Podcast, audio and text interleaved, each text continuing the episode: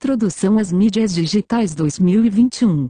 Encontro de 28 de junho de 2021. É, então, gente, hoje vamos falar um pouquinho sobre analógico e digital, né? Falar um pouco desses princípios aí do Manovich, Lev Manovich, Liev Manovich. É... Então, vamos lá.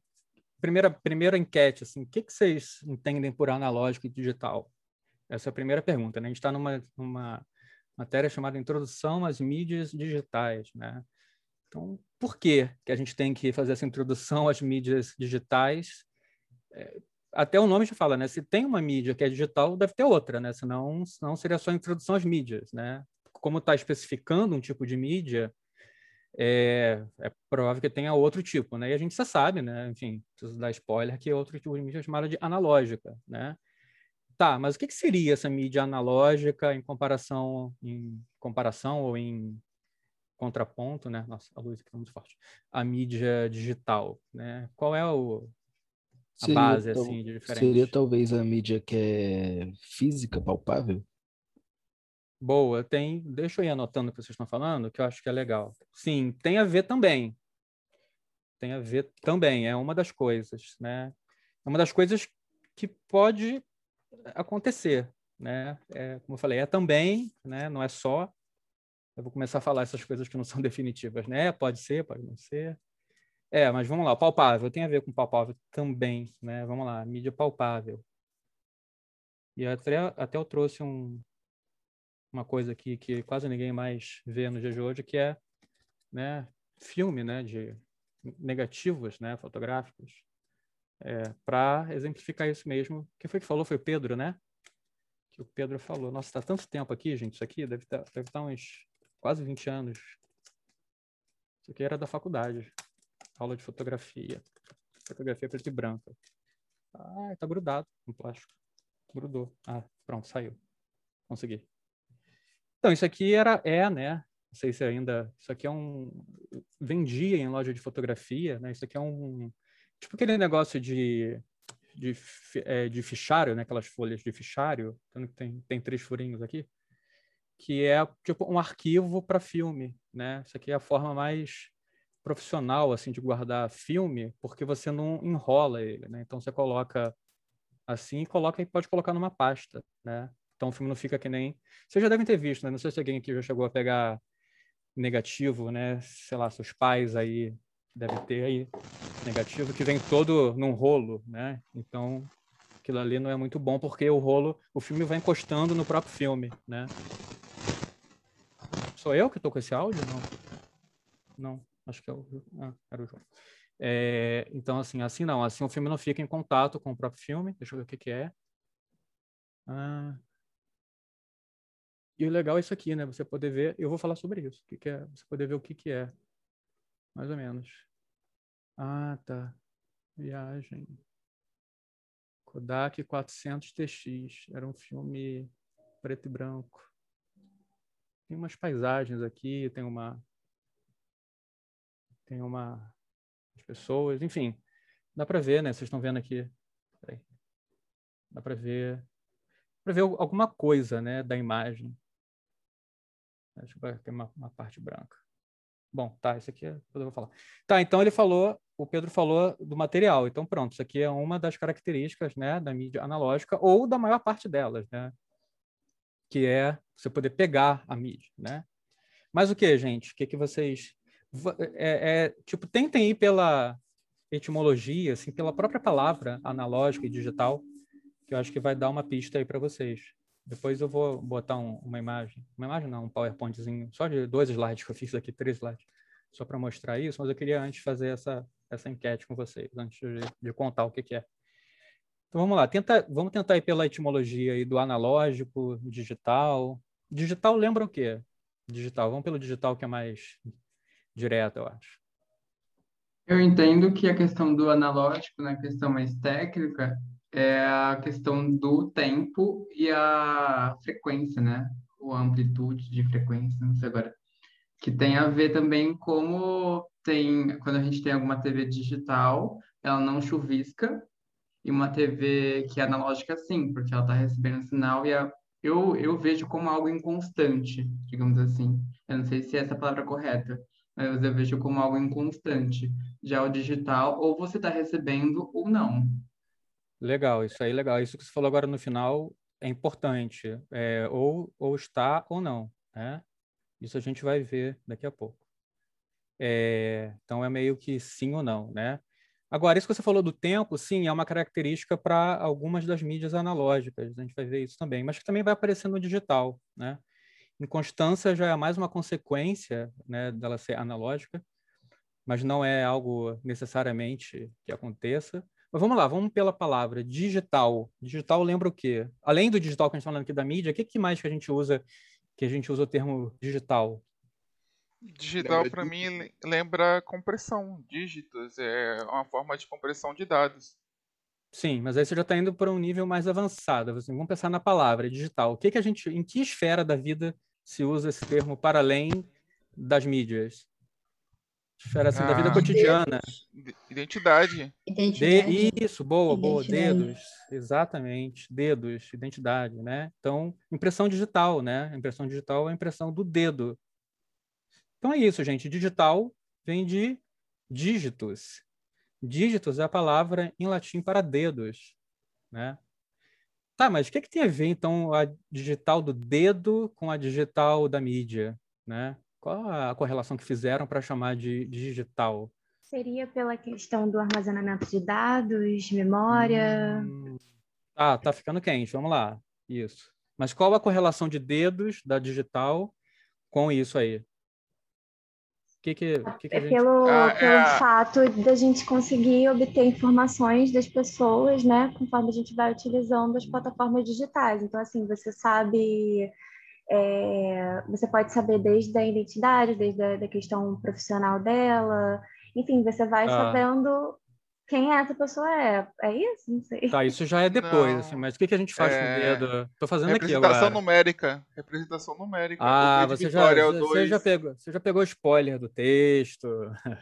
Não, eu não li o texto, não. Ah, eu já, eu já tá. tive essa aula parecida com essa na PUC.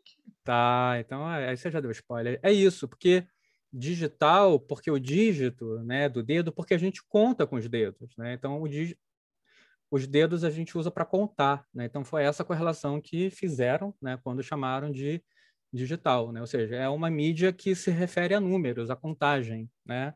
Então é isso. O João ali acertou. Teve um spoiler ali, mas, né, vamos aceitar, né? É, tem, tem a ver com isso, é o dedo, né? O dedo de contar, né? Então, o digital é uma mídia que a gente que que ela funciona a partir de uma contagem, né? Ou seja, a foi a Carolina que falou, né, a partir dos, dos números, né? É, na, ela falou da, da, da, vigilância né, das pessoas, mas enfim, tem a ver com número também. É, então, é por causa da contagem. E o analógico, né? Qual palavra, assim, no português mesmo, que vocês. É, que seria parecida com o analógico? Parecida com o analógico. Eu tô, eu tô que nem o professor Raimundo, né? Que nem aquele cara do. Qual o nome? Que agora é o Evandro Mesquita que faz parecida com analógico? Qual o que, que é analógico? É uma palavra, qual a palavra Analogia. que é parecida? Analogia, isso aí. Analogia, né? Então, analógico vem mesmo disso, vem do grego análogos, que tem é, no, no grego a palavra tem a ver com proporcionalidade, mas é isso, uma coisa que é proporcional, ela tem uma certa semelhança, uma analogia, né? Ou seja, é proporcional a alguma coisa, né? Então ela está fazendo uma referência a outra coisa, né? Então vem daí os dois termos, analógico e digital. Né? O analógico vem desse análogos, lá do grego, né? dessa proporcionalidade, né? dessa analogia, e o digital vem da contagem. Né? Então, a partir daí, a gente vai pegar duas características anteriores ainda à questão do físico, né? do material, que é o quê? Que é que o, é que o analógico, a mídia analógica, ela parte de uma representação da realidade que tem alguma proporcionalidade ou alguma analogia com a realidade própria, né? Ou seja, a gente vai pensar aqui agora a mídia como é, um instrumento, né, de se representar a realidade, tá? Só para a gente poder simplificar a nossa a nossa questão. Então, por exemplo, vou voltar aqui para o filme, né? o filme fotográfico, o negativo, né? Mas vamos chamar de filme. O filme fotográfico ele é uma mídia analógica, né? A gente sabe porque, enfim, a gente sabe porque sabe, né? Mas e aí tem aquilo que o Pedro falou, né, da materialidade, né, tá aqui, a gente consegue pegar essa mídia.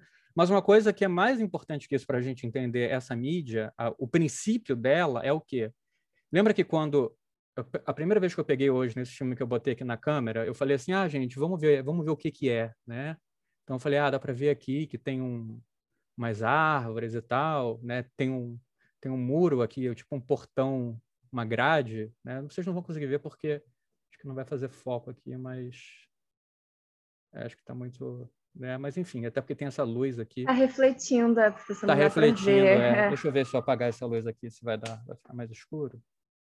Talvez. É porque também, é, se fosse ao vivo, seria mais fácil. Enfim, mas vocês estão vendo que tem coisas aqui, né? Ó, aqui, tem a Torre Eiffel aqui. Isso aqui foi de uma, uma viagem de séculos atrás. Dá para ver, peraí. Eu falei isso aqui, acho que tem mais de quase 20 anos. Ó, tá vendo aqui? Ó, tem Torre Eiffel aqui. Então, assim, você consegue ver a coisa, né? Então, Dá para ver mesmo, exatamente, Luan. Então, esse dá para ver mesmo foi uma frase muito boa, porque é exatamente isso. A mídia analógica, ela tem uma analogia, né? ela tem uma semelhança, ela guarda, quer dizer, uma semelhança com a coisa. Ou seja, isso aqui não é a Torre Eiffel, né? isso aqui é uma representação da Torre Eiffel. Né? Mas é, eu consigo ver essa representação. Né? Ou seja, é uma representação que é muito pequena, né? Ou seja, é um isso aqui tem 35 milímetros né, de comprimento esse filme, né? Ou seja, isso aqui não é a coisa, mas isso aqui é uma representação da coisa, né? Só que é uma representação da coisa que guarda uma semelhança com a coisa. Eu consigo olhar para cá e falar, nossa, isso aqui é é tal coisa. Se eu me lembrar, claro, isso aqui é tal é uma casa que eu fui quando era criança, né? Eu olho para essa mídia e ela guarda alguma semelhança Exatamente, Vitória. Ela não, ela não depende necessariamente do instrumento para você, pelo menos em certas mídias, né, entender o que, que ela é, ou seja, entender o que, que ela está representando.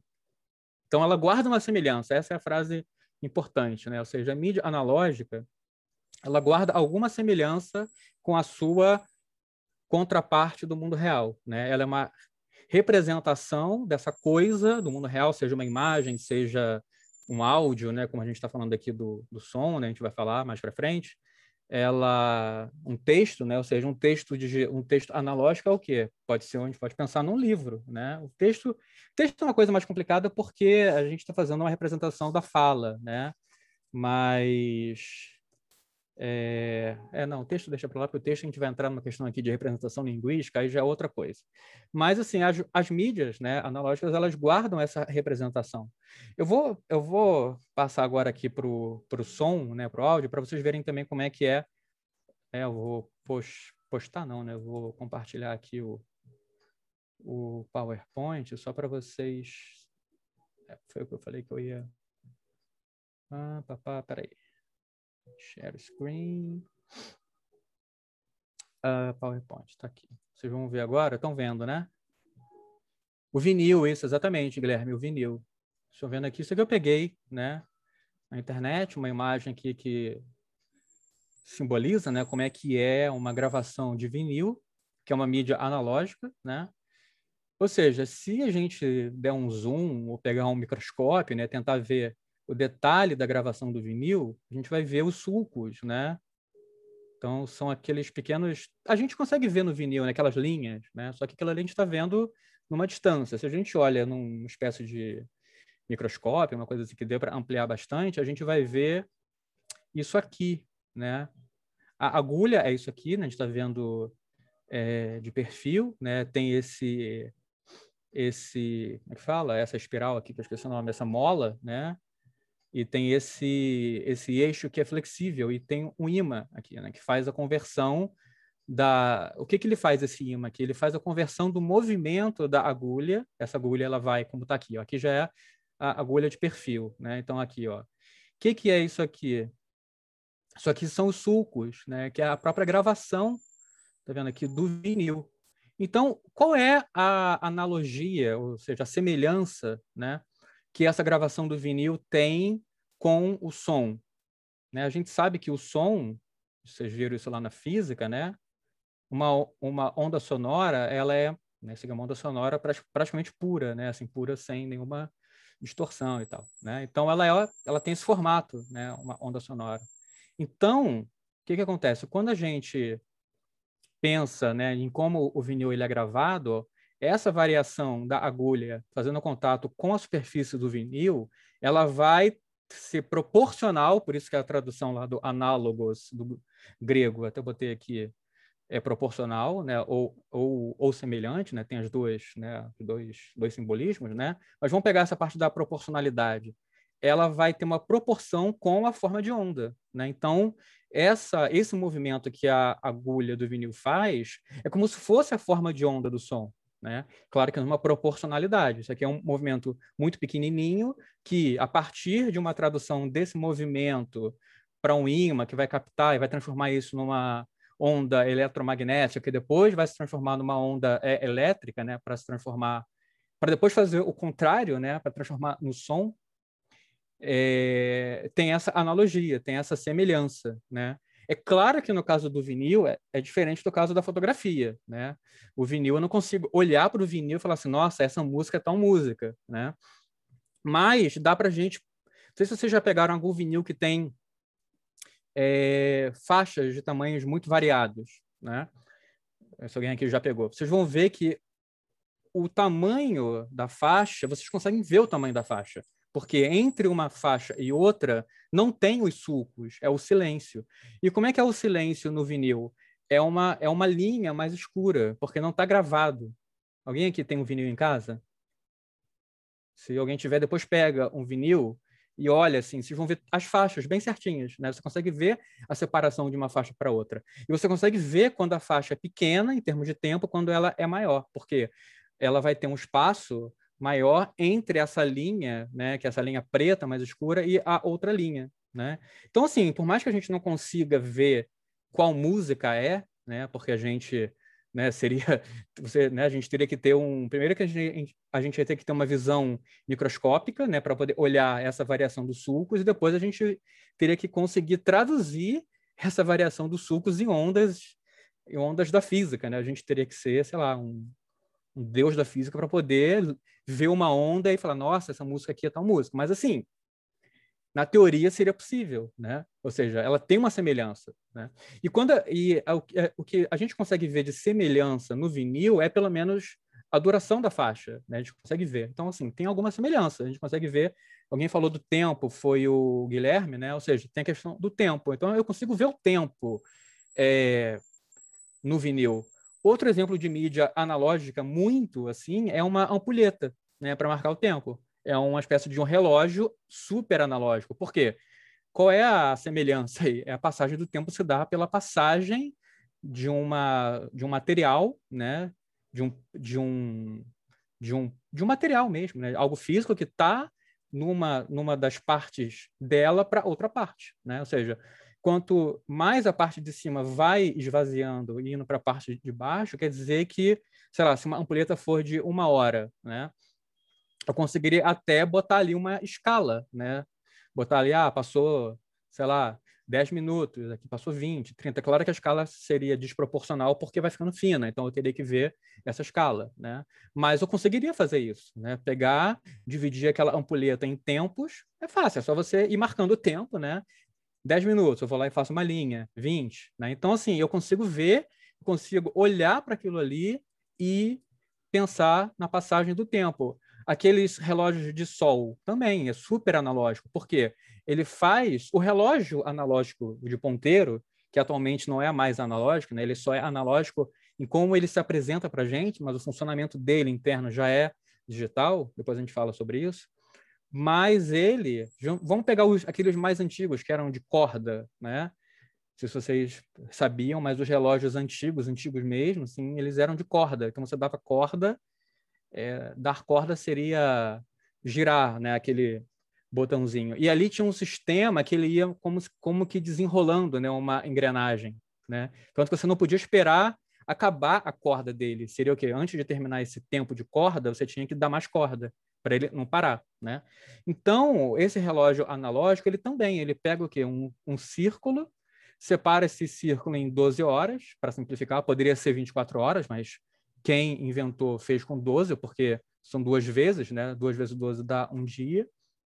E aí ele tem, a gente consegue olhar para um relógio analógico e ver ali, pelo ponteiro, uma analogia com o quê? Com a passagem com o movimento da Terra, né, em torno de si mesmo. Então seria uma analogia com o próprio movimento da Terra, que é o movimento do tempo, né, do passar do tempo para a gente. Tanto que os relógios de Sol também trabalham com isso, né? Eles trabalham com a posição do Sol em 24 horas.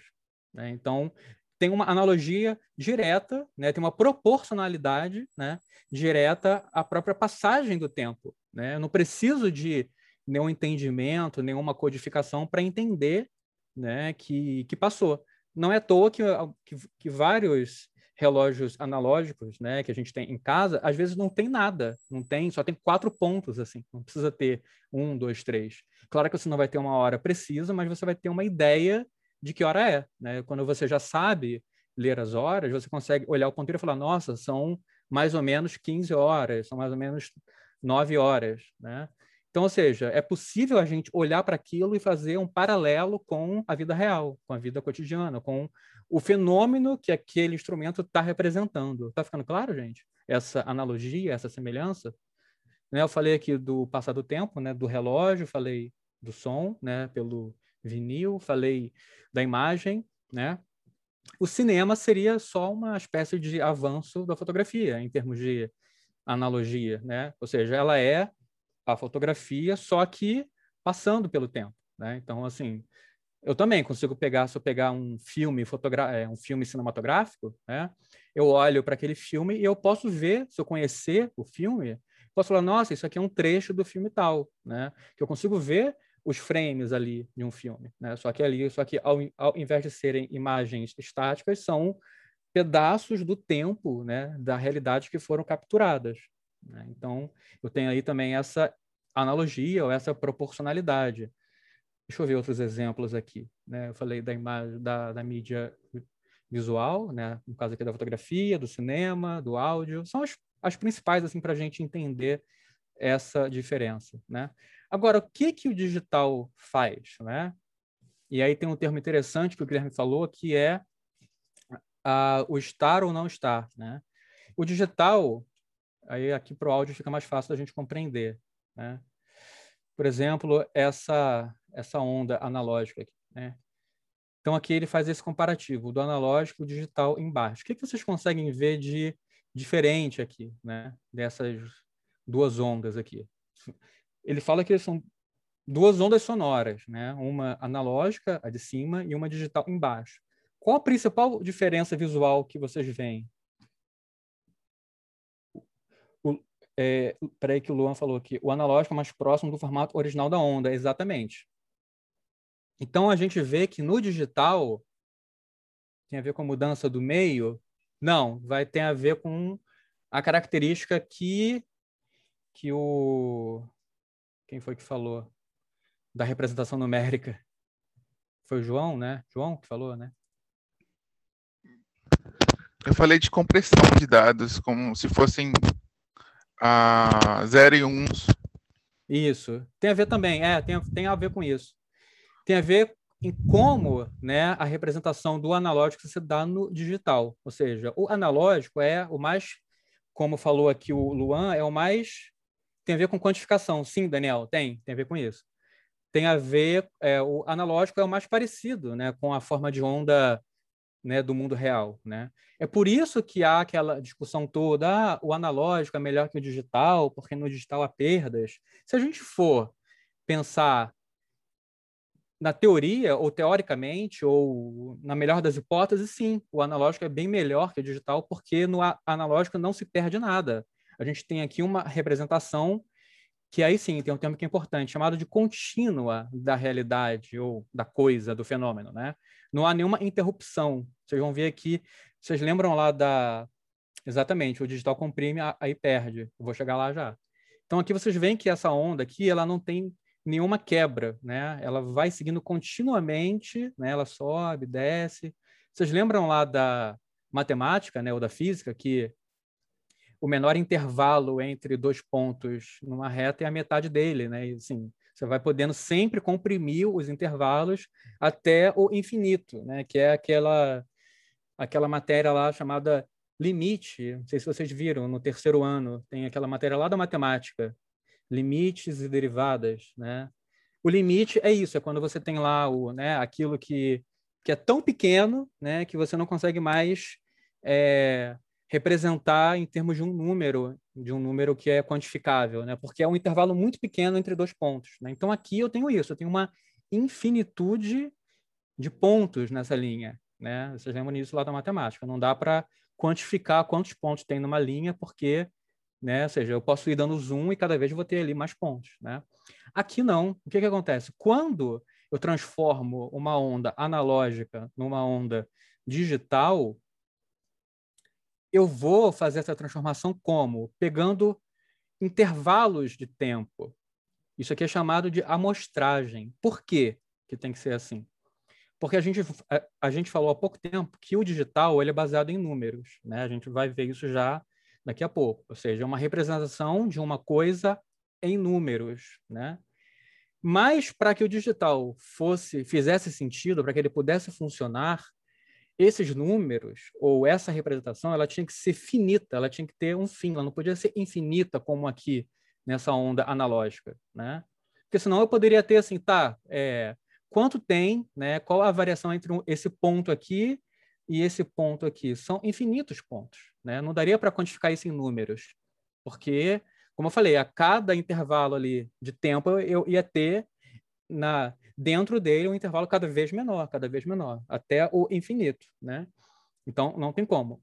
Para o digital funcionar, eu tenho que ter uma coisa que seja quantificável, que seja um valor, né?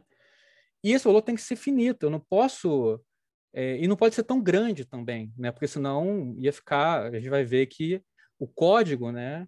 Digital ia ficar muito grande. Então, existe esse processo, que eu não vou entrar em detalhes aqui, mas para quem quiser, até o Daniel já deu aqui a pista, chamada de quantificação. Né? Tem um processo de amostragem e o de quantificação. Depois vocês podem procurar se vocês quiserem se aprofundar nisso, que é um processo que, é, que faz parte desse, desse processo de digitalização, que é como eu transformo alguma coisa analógica para o digital. Então, o que, que ele faz aqui nesse exemplo bem simples? Ele pega intervalos de tempo, o tempo né, é nesse eixo daqui do x. Né? Então, eu pego aqui no tempo zero ele pega o valor equivalente aqui. Vamos supor que seja zero, né? o valor aqui de, dessa onda. Aí, no tempo um segundo, vocês vão ver que né, o valor já seria um pouco já superior. Então, aqui seria um. Vamos botar assim para simplificar. No tempo dois segundos, já seria dois. No tempo três, já seria três. No tempo quatro, até chegar nesse máximo aqui. Né?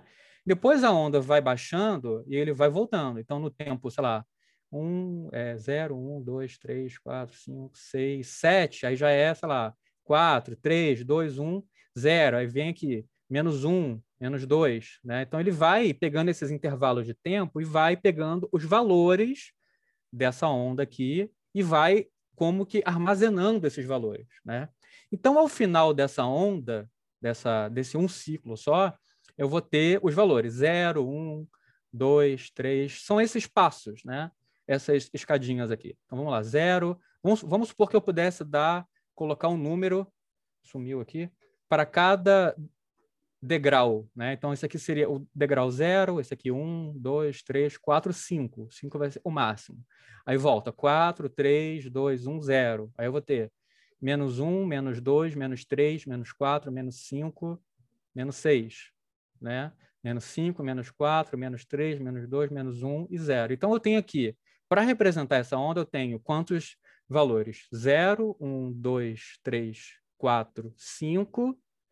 Depois eu tenho menos 1, menos 2, menos 3, menos 4, menos 5, menos 6, que a gente contou aqui, nesse exemplo. Então, a gente tem 12 só, somente 12 valores para se representar essa forma de onda, que seriam o quê? Infinitos valores. Né? Se eu fosse pegar cada microsegundo, nanosegundo, eu ia né, cada vez mais apertando aí o tempo, né, pegando cada intervalozinho. Seria impossível eu pegar isso e, e quantificar isso. Né?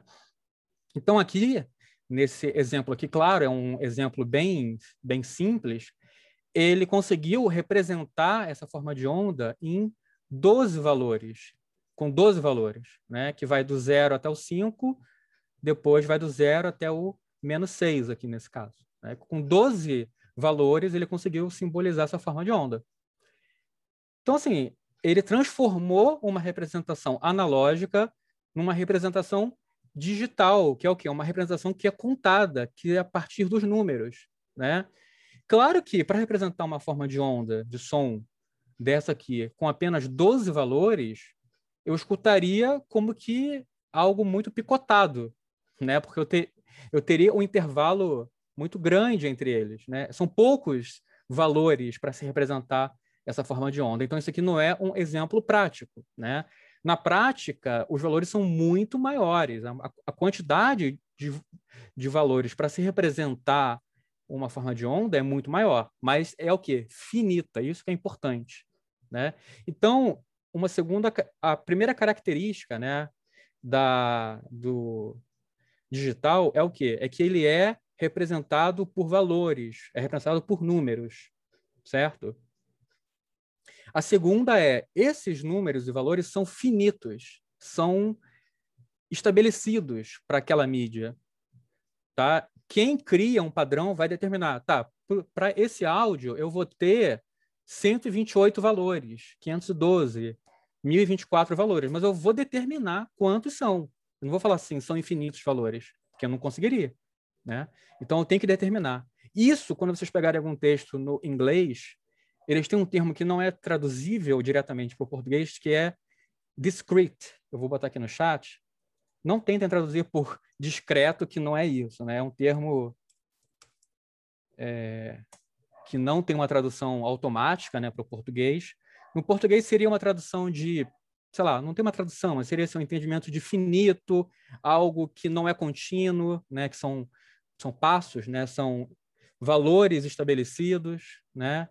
É, então a gente pode pensar assim que uma escada que a gente sobe, ela é discreta, para usar esse termo aqui, né? Ela não é contínua. Uma rampa seria contínua, né? Então a gente consegue fazer também esse paralelo, assim, que uma rampa né, uma rampa de skate, né, ela seria o equivalente a uma forma de onda analógica, né? Eu tenho é, infinitos valores ali, né? E uma escada não, uma escada seria digital, que eu posso falar, não, essa escada tem 20 degraus, né? Eu consigo determinar a quantidade. Agora, se fosse uma rampa, como é que eu ia detectar? Eu ia falar assim, ah, essa parte da rampa, ela tem, sei lá, 20 centímetros. Tá, e qual é a próxima parte? É 20.1. Tá, e depois? É 20.11, né? E depois, qual é o Mi? 20. E assim, até chegar no 21, eu, eu teria uma infinidade, né? Eu poderia ir 20.11, depois ponto 2, enfim, a gente sabe pela matemática que não dá, né? Que a gente não conseguiria sair do zero se a gente tivesse que contar dessa forma, né? Ou seja, a gente tem que simplificar e passar para o 1, né? Então, essa nossa forma de pensar o mundo, ela é muito mais digital até, né? Ou seja, quando a gente conta, a gente conta 0, 1, a gente não conta 0, 0.1, 0.11, 0.111. Imagina, a gente nunca ia chegar no 1, né? Ficar no zero ali até, né? Até sempre, porque eu sempre eu teria mais um zero ponto alguma coisa. Então parece que a nossa forma, né, de pelo menos de pensar a contagem das coisas, ela vai ser digital sempre. Eu falo, eu tenho três eu tenho três copos de água, né? Eu não tenho três ponto alguma coisa, né? Eu tenho três. Então a nossa a nossa forma de contar é por isso que o digital entra com esse termo, porque é como nós contamos as coisas, né? Como a gente conta a passagem do tempo. Se a gente fosse pensar analogicamente a passagem do tempo, a gente matematicamente a gente nunca ia o ponteiro ele nunca ia dar um passo, né? Ele ia ficar sempre ali né, tentando chegar no 1 e nunca ia chegar. Estou viajando aqui já, isso aqui já, já virou quase uma, uma é, noção teórica de física, né? Que seja, entre dois, entre um intervalo, você, você nunca vai, vai chegar no final, porque você vai ter, vai ter sempre ainda um pedaço daquele intervalo que vai se subdividindo, né? Só que na prática a gente consegue dar esse passo e chegar, né? Enfim, estou viajando já. Mas o que tem que ficar claro é isso, é que quando eu transformo uma coisa do analógico para o digital, eu converto essa coisa em números, e números finitos, tá?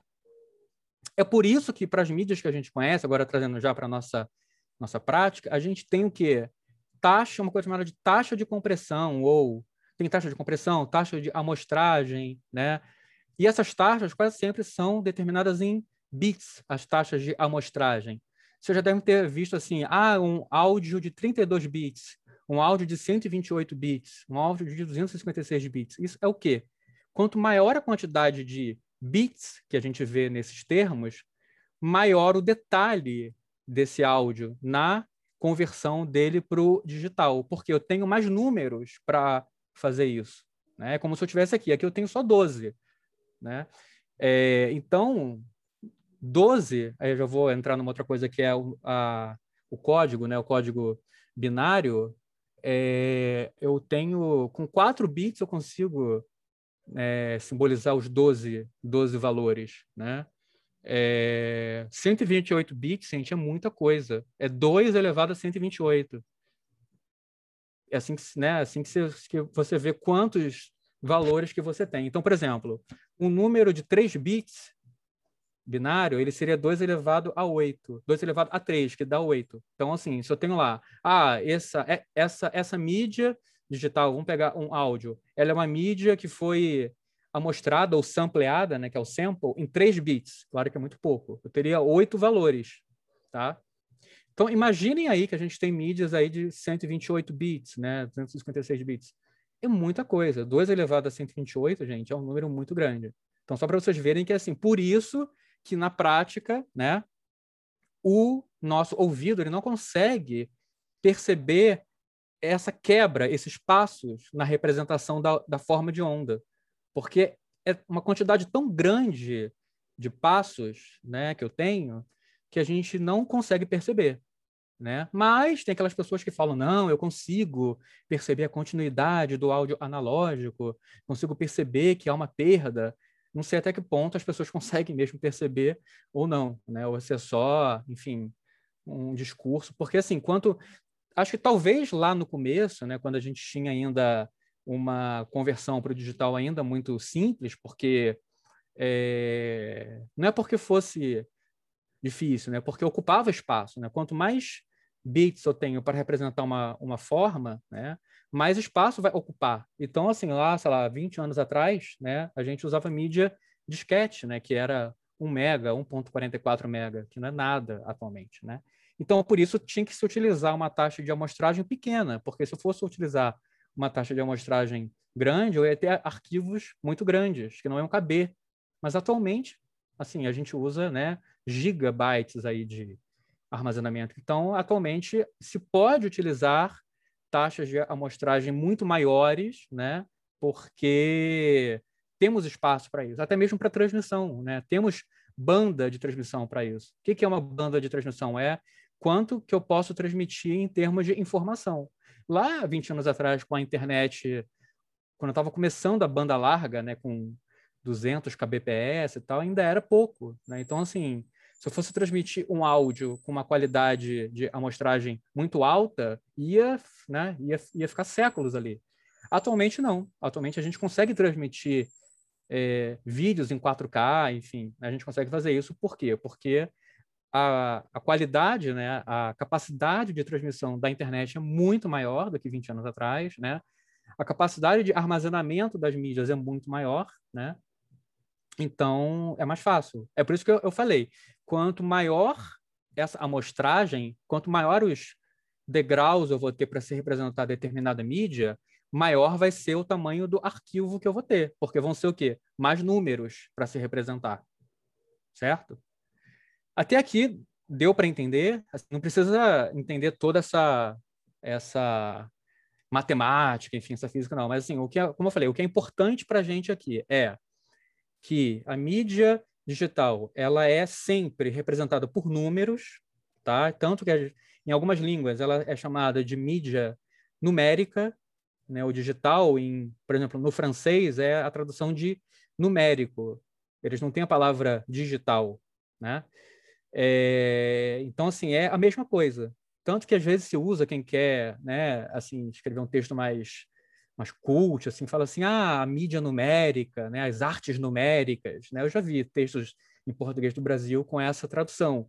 Alguém que viu lá no francês e falou, nossa, vou botar aqui também no português que vai ficar bonito, né? Vai, vou, vou soar mais intelectual, né? Vou falar arte numérica, né? O que é arte numérica? É arte digital, né? Simplesmente isso. É que no francês se fala numérique, né? É a mesma coisa, né?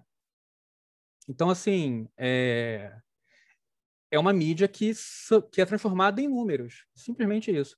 Que números são esses? Né? Que, quais são esses números que geralmente se usa? Eu vou parar de compartilhar aqui para voltar para a tela cheia. Quais são? E aí, assim, tá, eu poderia, né, como eu falei aqui, eu poderia representar essa mídia contando de 1 até 12, né? 1 até 128. Mas aí, para simplicidade da contagem, se utilizou uma base de contagem que é a base 2, que é a base binária. Isso vocês viram também na matemática, né? Fazer conversão de base.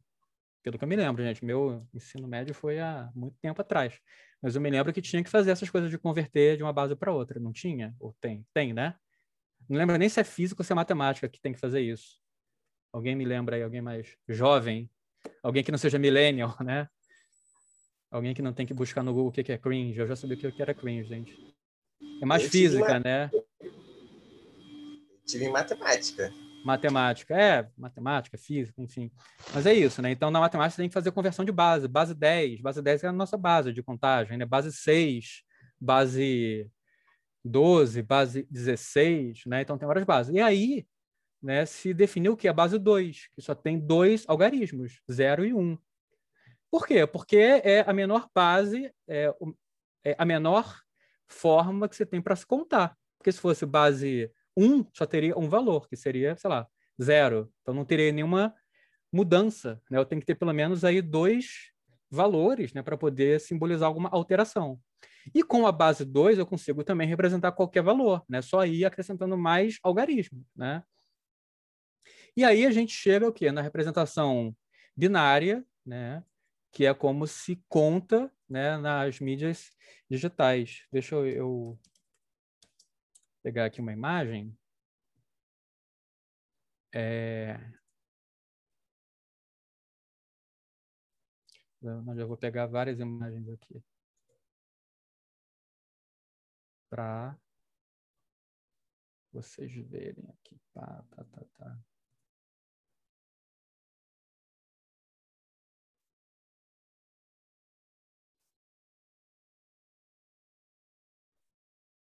Então, você já deve ter ouvido falar na palavra bit, né? Por a gente é, estava falando aqui sobre bits, né? Ah, um bit, dois bits, três bits, né? É mais em físico, eu acho. Tá, então eu vou compartilhar de novo aqui a tela, agora do meu navegador. Vocês estão vendo, né? Gente, o que, que é o bit? Na verdade, bit é uma abreviação dessa palavra, dessas duas palavras. Binary digit, né? ou seja, dígito binário. Ou seja, é o menor valor que eu tenho, né, para se representar um número na base 2, né?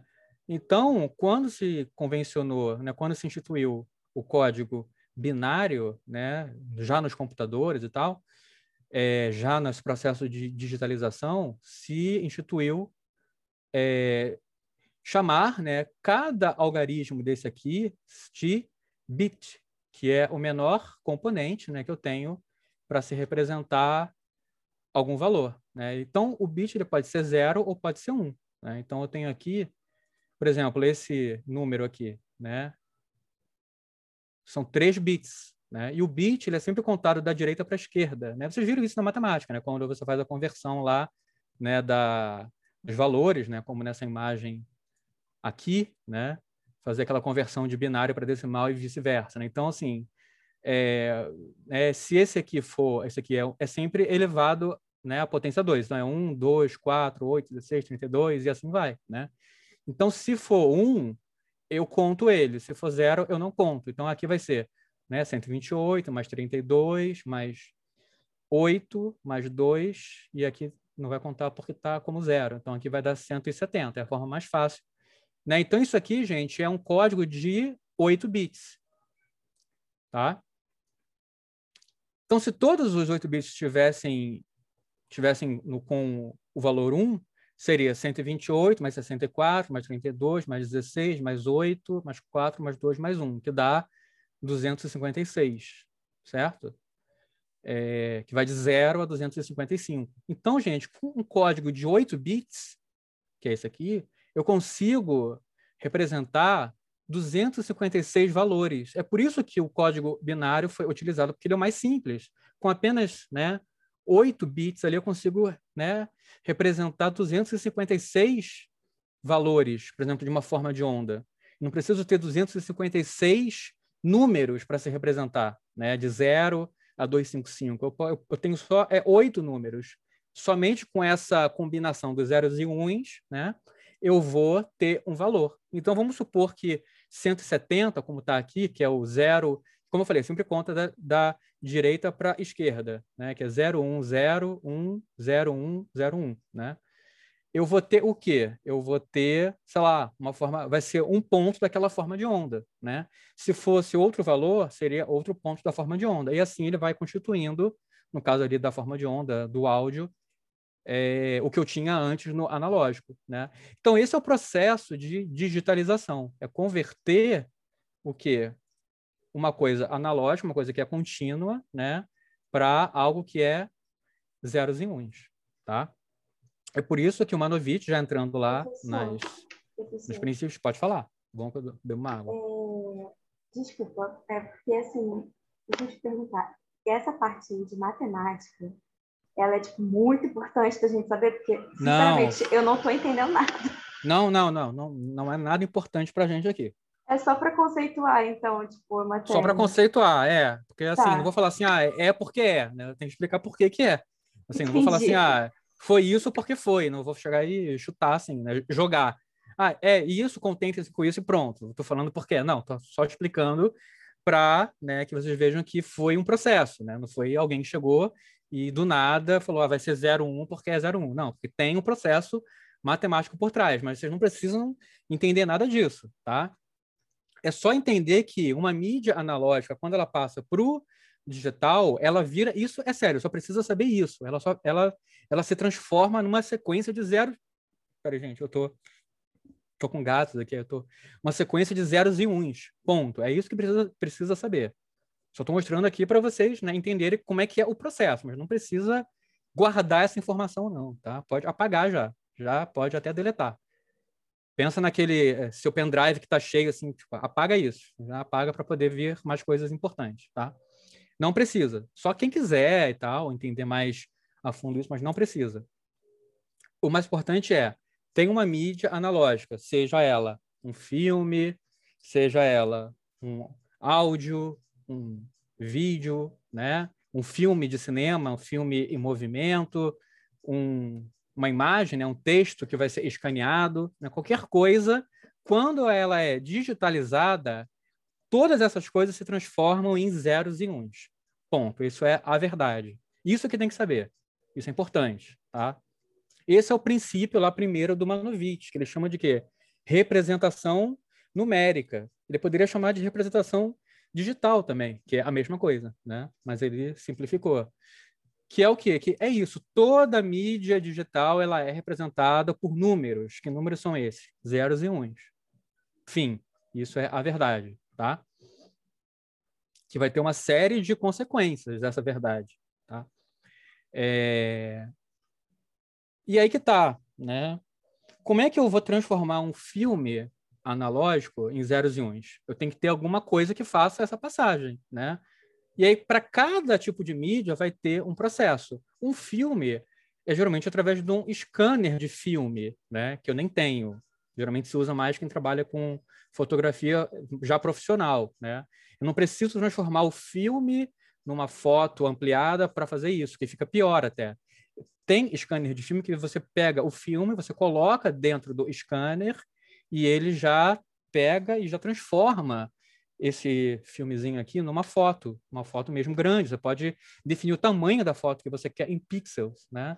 Então é assim que se faz num filme. Se for uma foto já em formato de foto, um scanner desse caseiro serve, né? Ou atualmente, né, nos celulares você tira uma foto da foto e pronto, né?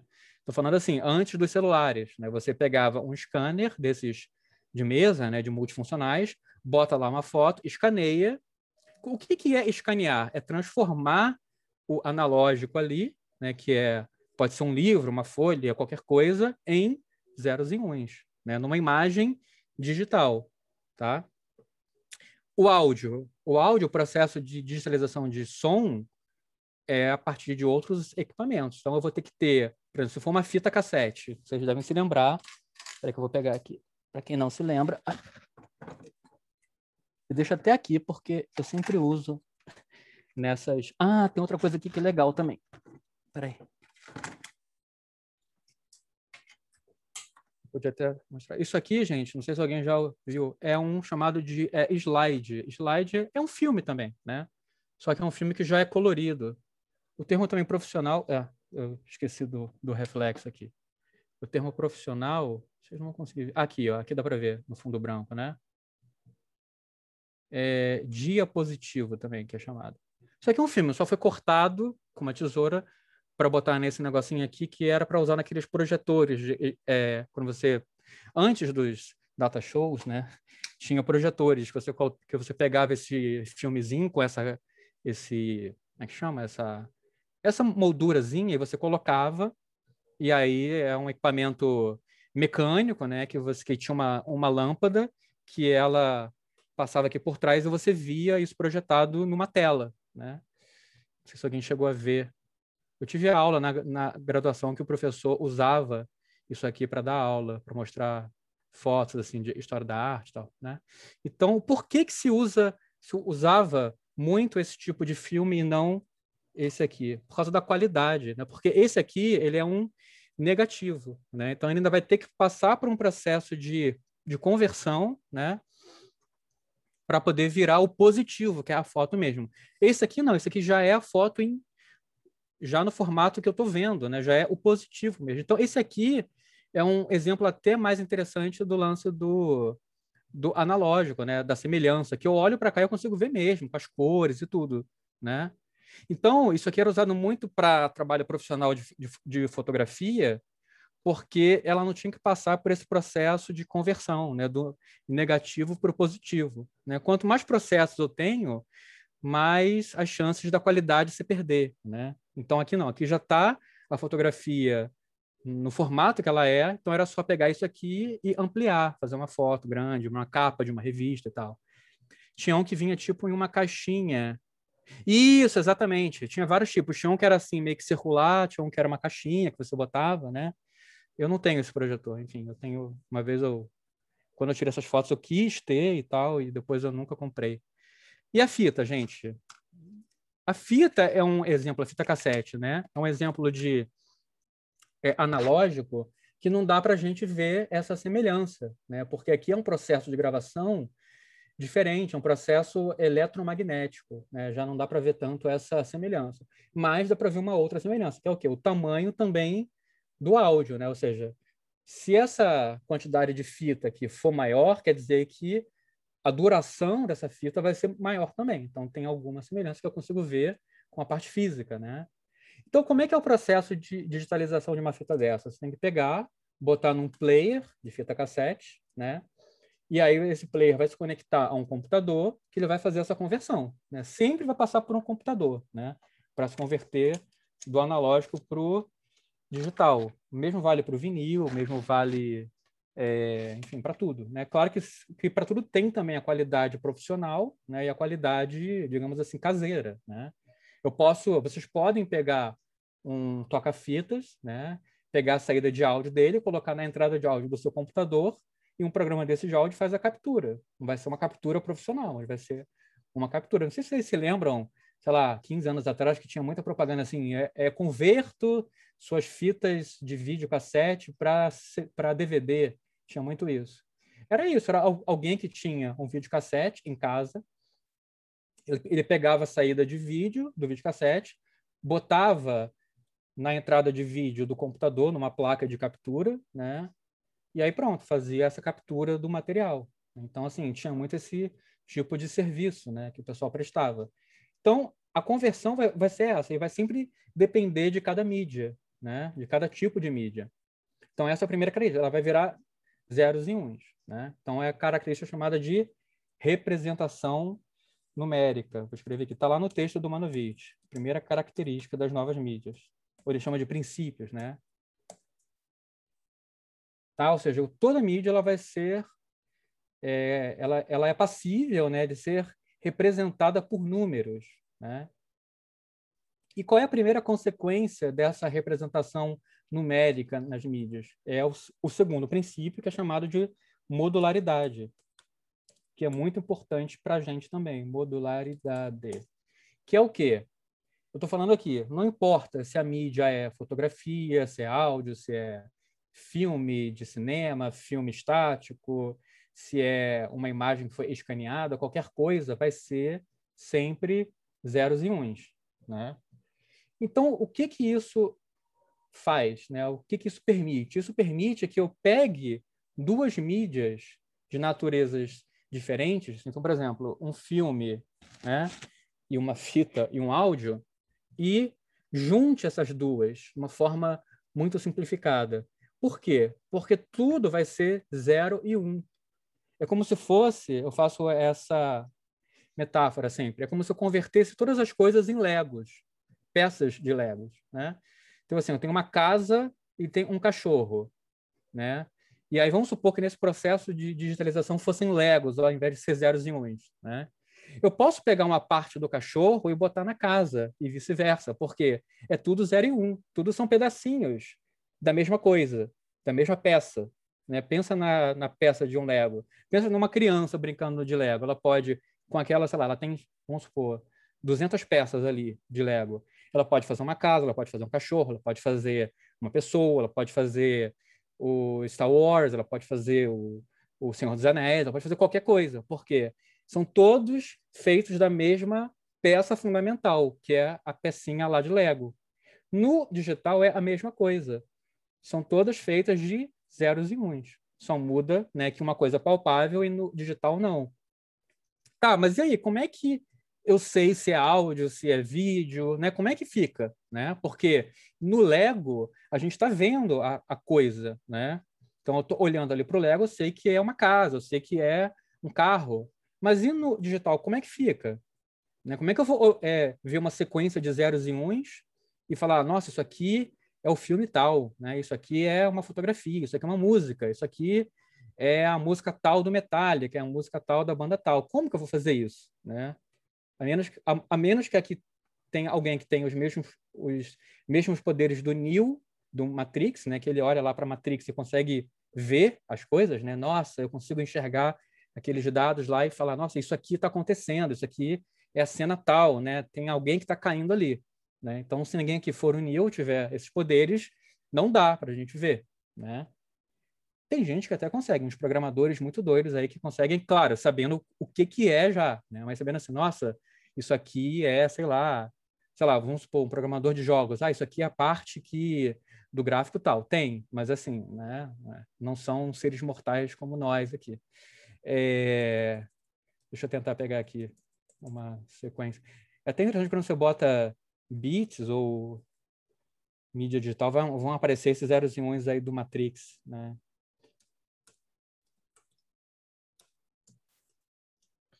Deixa eu pegar aqui mais imagens.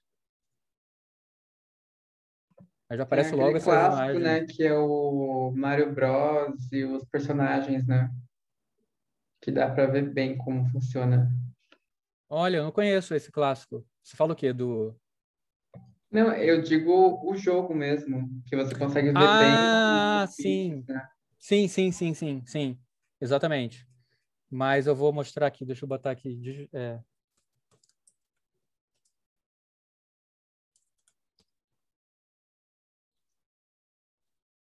Então, por exemplo, deixa eu mostrar aqui. Vou pegar uma imagem aqui aleatória para vocês. É, eu tenho a imagem do Matrix aqui seria, deixa eu compartilhar aqui a tela, peraí. Seria, digamos, isso aqui, ó, né?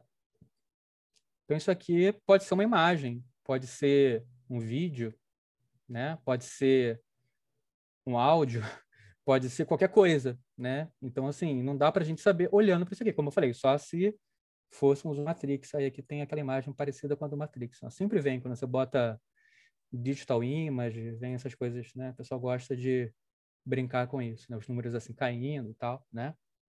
Na verdade, o mais verdadeiro seria isso aqui. Né? Isso aqui é o código hexadecimal. Não, esse aqui não é hexadecimal, não, porque tem um R aqui. É um outro código, quer dizer que tem aqui algumas letras, né? É, mas o binário é isso aqui. Né? Então, eu não consigo saber o que, que é, né? apenas olhar para isso aqui. Então, o que, que é preciso? É, tá, eu não vou saber, mas tem um programa que vai saber. Né? Então, assim, para eu é, conseguir fazer isso aqui que eu estou fazendo com esse filme, né? É falar, nossa, isso aqui é, é aquele, aquele dia, né? Aquela foto que eu estava lá naquele dia e tal eu preciso de uma coisa que faça a leitura desse código, certo? Que é o computador mais um programa no computador. É o programa que vai ler esse código e vai nos apresentar essa mídia.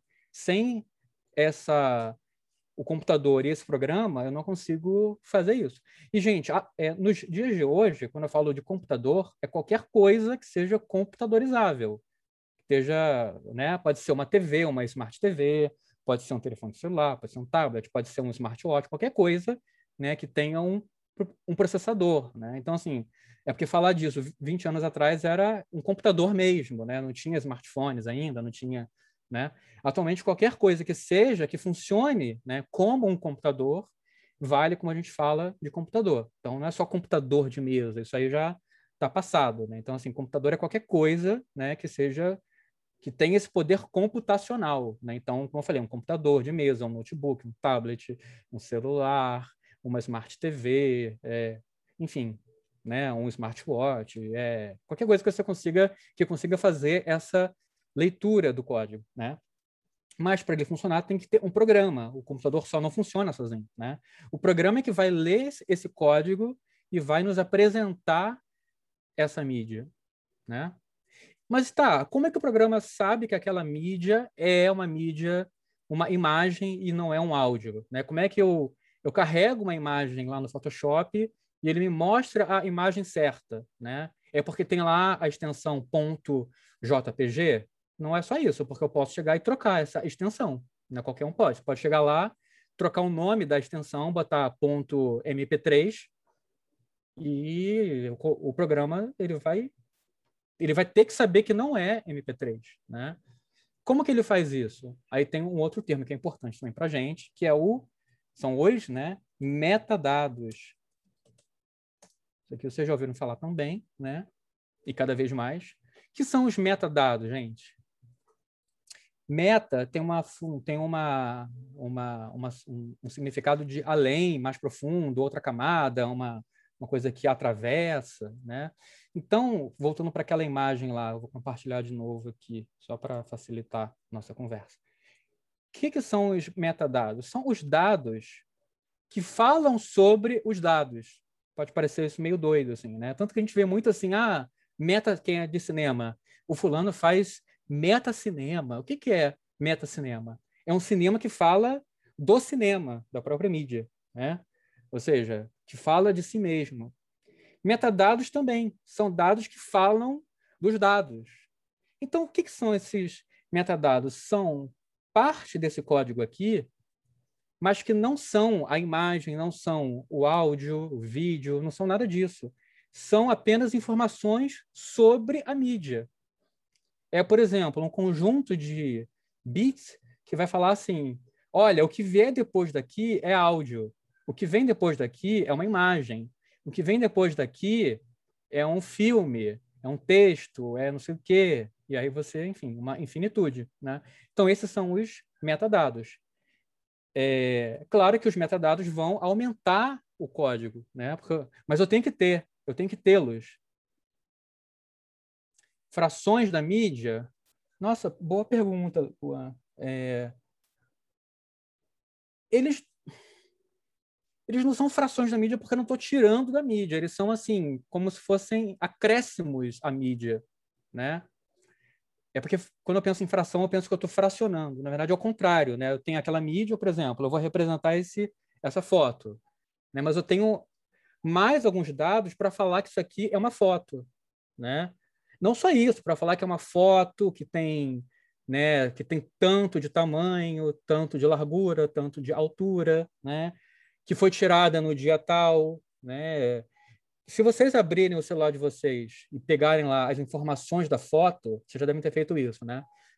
Para ver lá metadados, vocês vão ver quando ela foi tirada, se vocês estiverem com a geolocalização ativada, onde ela foi tirada, pode até mostrar lá no mapa é, o dia, a hora, qual foi a velocidade lá do disparador da câmera, né? é, qual foi a, a, abertura né, do, do é, obturador. Né? Tem, são várias informações que vocês vão ter, são todas elas metadados. Né? É muito Esses dados. de ver no, naquele aplicativo Lightning. Normalmente tem, ele aparece Isso, bem detalhado. Exatamente.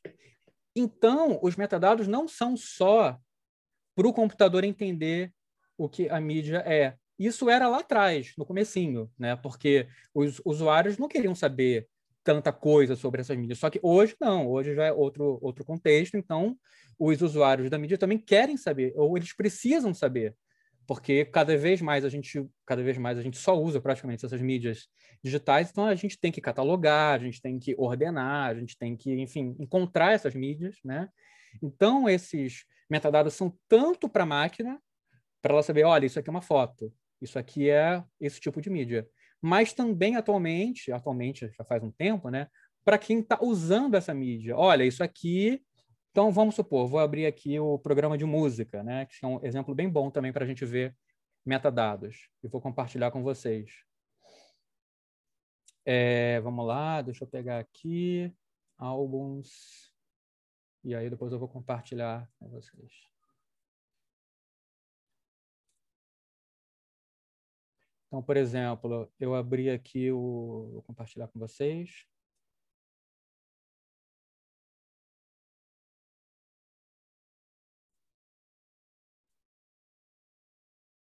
Vocês estão vendo aqui eu eu estou mexendo aqui na tela para vocês? Sim. Estão vendo aqui os metadados? Isso aqui é o programa o, o antigo iTunes, né? Que é o agora é chamado de música, né? Então, quando eu vou lá numa faixa, aperto o Ctrl I, o, o Command I, né? Ele vem para essa parte aqui, ó. Vocês estão vendo? Isso aqui são todos metadados dessa faixa. Eles estão salvos no arquivo da nesse arquivo aqui dessa faixa, né? Então vem o título, o artista, o álbum, o artista do álbum, porque eu posso ter um artista para cada faixa, né? Mas eu posso ter um que seja o principal daquele álbum, o compositor daquela música, né? O gênero, o ano que foi, né, que foi feito, o número da faixa, o número do disco. Eu posso ainda, dependendo do programa, adicionar outras informações. Eu posso chegar aqui, colocar quantas estrelinhas eu quero. Né? Isso aqui vai ser para o meu controle. Né? Eu posso botar aqui, colocar os beats per minute, né? para quem mexe com áudio, né? são as, a, o compasso dessa música, tipo 100, 120. Né? A quantidade de vezes que eu dei play nesse dispositivo aqui, no caso no, no meu computador, né? É, eu tenho aqui o, a capa, tenho as letras, né? Que esses, todos esses serviços atualmente eles dão, né? Então eu posso chegar, posso copiar. Não, aqui não posso copiar, não. Achei que eu pudesse. Não dá. Ah, aqui, ó, interessante. É o tipo de música, o tipo de mídia, né? Qual é o ponto que ela começa, o tempo final. Eu posso ajustar o volume dessa mídia, como que eu estou organizando essa mídia, né? Colocando em ordem aqui no meu dentro do meu programa e dados do arquivo também. Isso aqui que eu falei que é muito para o computador, né? Ele vai informar para o computador, mas agora para mim também, se eu quiser, são dados mais técnicos, né? Olha aqui, ó, taxa de bits, né? O tamanho em, em o tamanho que ela vai é, ocupar né, dentro da minha mídia, dentro do meu pendrive, dentro do meu HD, né? o tipo de áudio, né, o tipo de arquivo. Gente, olha só isso aqui que é interessante que eu estava falando. taxa de amostragem, esse sample aqui, ó, sample rate. O que, que quer dizer aqui? São 44.100 amostragens por segundo. Lembra que a gente estava falando ali das, dos, é, 12, dos 12 níveis naquele ciclo? Vamos supor que aquilo ali seja um ciclo, né? Quando eu falo de Hertz, né, é um ciclo, né? É um ciclo daquele ali da forma de onda. Ali a gente pegou 12, né, naquele exemplo lá que eu dei no comecinho. Mas o padrão da indústria são 44.100 em um segundo. Então ele pega 44 mil pontos da forma de onda em um segundo é muita coisa. Foi por isso que eu falei que para a pessoa falar que conseguiu perceber uma diferença do áudio analógico para o digital, ela tem que perceber mais do que 44.100 intervalos aí do áudio, né? É muita coisa. Pode ser que alguém que tenha, né, falam que tem, como é que é, audição, ouvido perfeito, né? Essa, essa coisa da para quem trabalha com para quem trabalha com música, né? Tem um termo, não sei se é ouvido perfeito, acho que é isso, né? Pessoa que consegue perceber o tom, perceber, enfim... Aquela... Eu acho que é absoluto, professor. Absoluto, isso. Obrigado, obrigado. Ouvido, ouvido absoluto. Ah, é ouvido ou é audição? Eu, enfim. Eu acho lá. que... Ah, eu não lembro. Ouvido absoluto, audição absoluta. Isso, isso. Talvez essa pessoa ela consiga falar, nossa, isso aqui é uma gravação diferente daquela outra, né? Essa aqui já está é, amostrada em 44.100, aquela outra não, ela é pura, né? Mas, enfim, devem ser poucas pessoas. Tem até o copyright aqui, ó. Quem, né? Quem que gravou e tal. Enfim. Ah, aqui dá para fazer o copy. Ó. Aqui dá. Na letra não dá? Olha, gente, eles protegem para não poder copiar essa letra. Só ir no Google, né? Mas, enfim. Aqui eu consigo dar um Ctrl né, para pegar esses dados. Aqui, lá não. É... Mas é isso. Então, esses metadados aqui são os mais básicos, eram aqueles que lá no comecinho já faziam parte, né? Mas depois, por causa da necessidade da nossa interação com essa mídia, foram se adicionando outros metadados. Né? Então, eu tenho aqui todos esses metadados. Agora, agora vocês podem me perguntar, tá, mas isso é feito como? Eu vou lá, crio esse metadado e jogo no arquivo? Não, existem os padrões, né? Não é. Então, vamos supor, se esse formato é o formato AAC, ele tem um protocolo para que esses dados sejam colocados lá. Não é uma bagunça, assim, né? Ou seja, eu tenho ali o que eu posso colocar, não posso chegar e, e inventar outras coisas, né? Ah, não, agora eu quero colocar é, nos metadados, não sei, é, sei lá, capas alternativas. Não, não vai ter espaço, só tem espaço para uma capa, né? Então, assim, o padrão do formato de arquivo é o que vai determinar o que, que eu posso ter ali, né? Então, cada, cada formato vai ter sua capacidade de carregar X metadados, né? É, o arquivo de imagem também, o arquivo de vídeo, né? cada um vai ter lá a sua formatação. Né? Os metadados são importantes, que eu falei, para a máquina, para ela saber o que, que vem ali, os zeros e uns. Né? Ou seja, ah, tá, são zeros e uns, mas é o quê? É música? É vídeo? Né? Mas eu falava da modularidade, por isso que eu estava falando disso aqui. Por que, que esse princípio é consequência do primeiro, né, chamada de representação numérica? Por quê?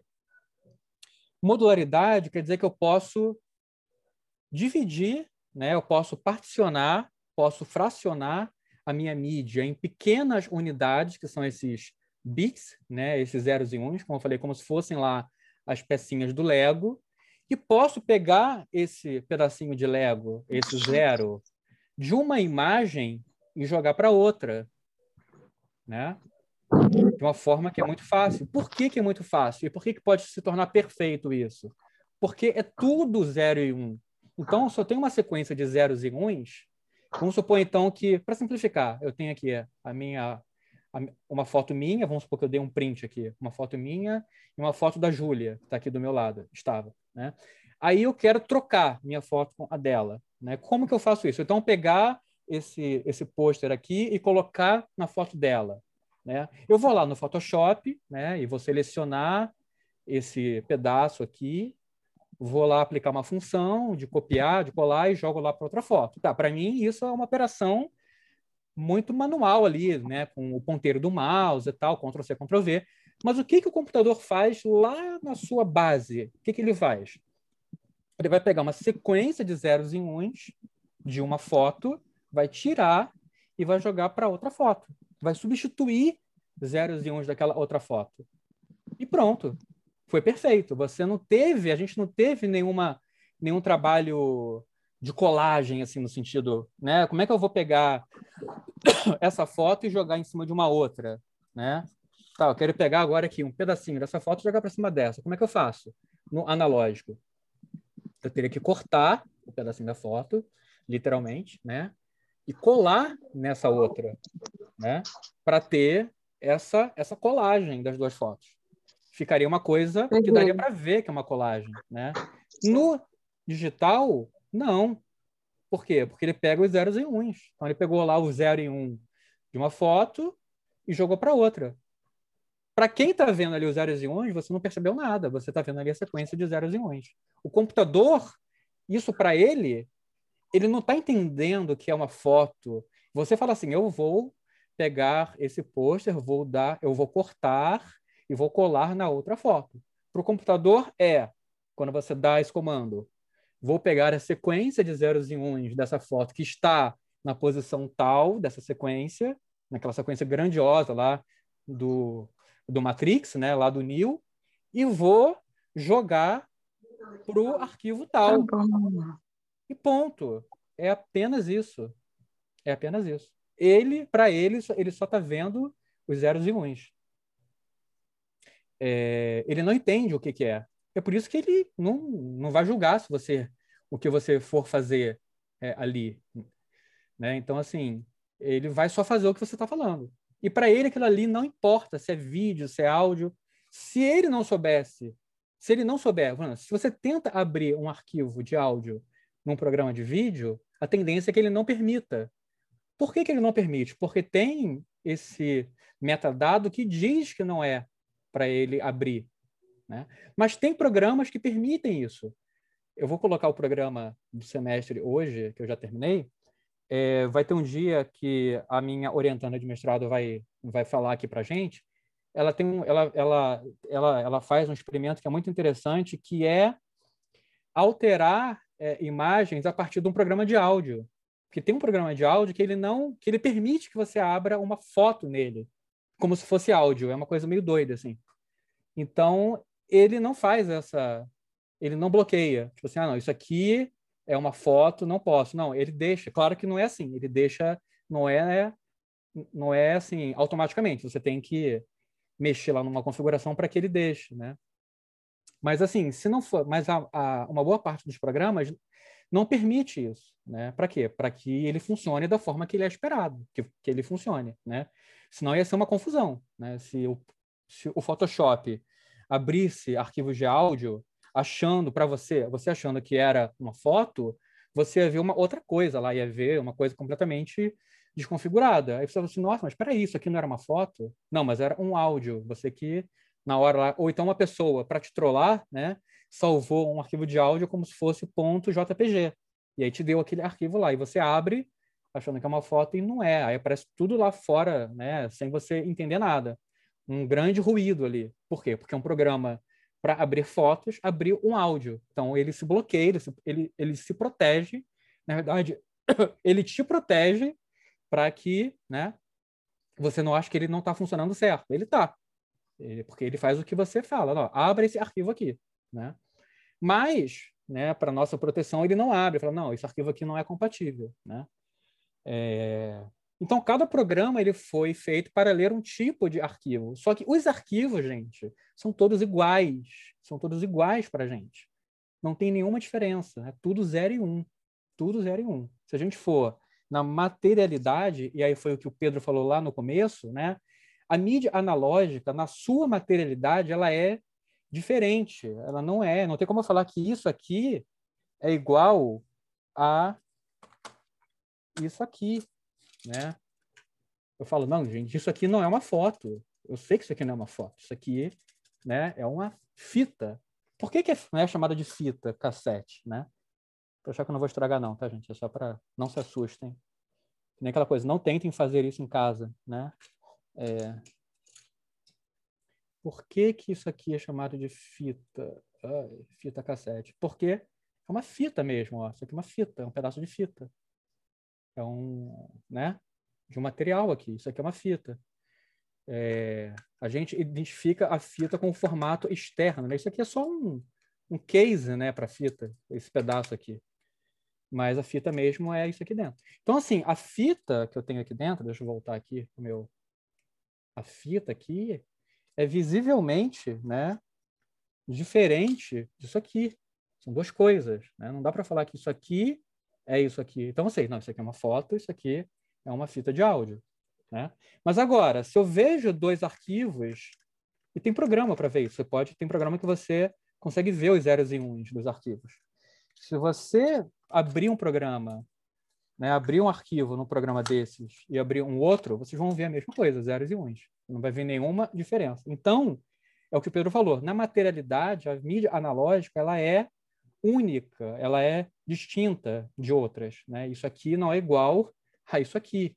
Né? Agora, se eu abro um texto né, no, no Word, né, se eu abro um texto no computador e eu abro uma foto e vou ver os bits dos dois, é a mesma coisa, zeros e uns. Nenhuma diferença. Está ficando claro isso, gente? Isso é importante. Assim, eles são formados do mesmo material genético, né? Digamos assim.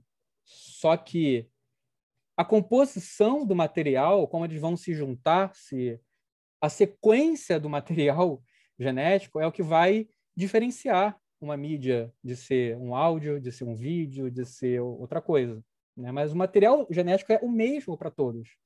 Acho que essa metáfora fica clara. Né? Por que, que uma pessoa é clone da outra? Porque ela tem a mesma sequência. Né? Se for diferente, não vai ser, vai ser outra pessoa. É mais ou menos isso, assim, fazendo essa metáfora meio distante, assim, né? Mas é, apenas o Neo, né, do mundo do nosso multiverso, é que consegue ter essa capacidade de ver. Nossa, isso aqui é um vídeo, isso aqui é um áudio, isso aqui, né? E os computadores, claro. A gente não. A gente vai ver sempre zeros e uns, né? E a modularidade é o quê?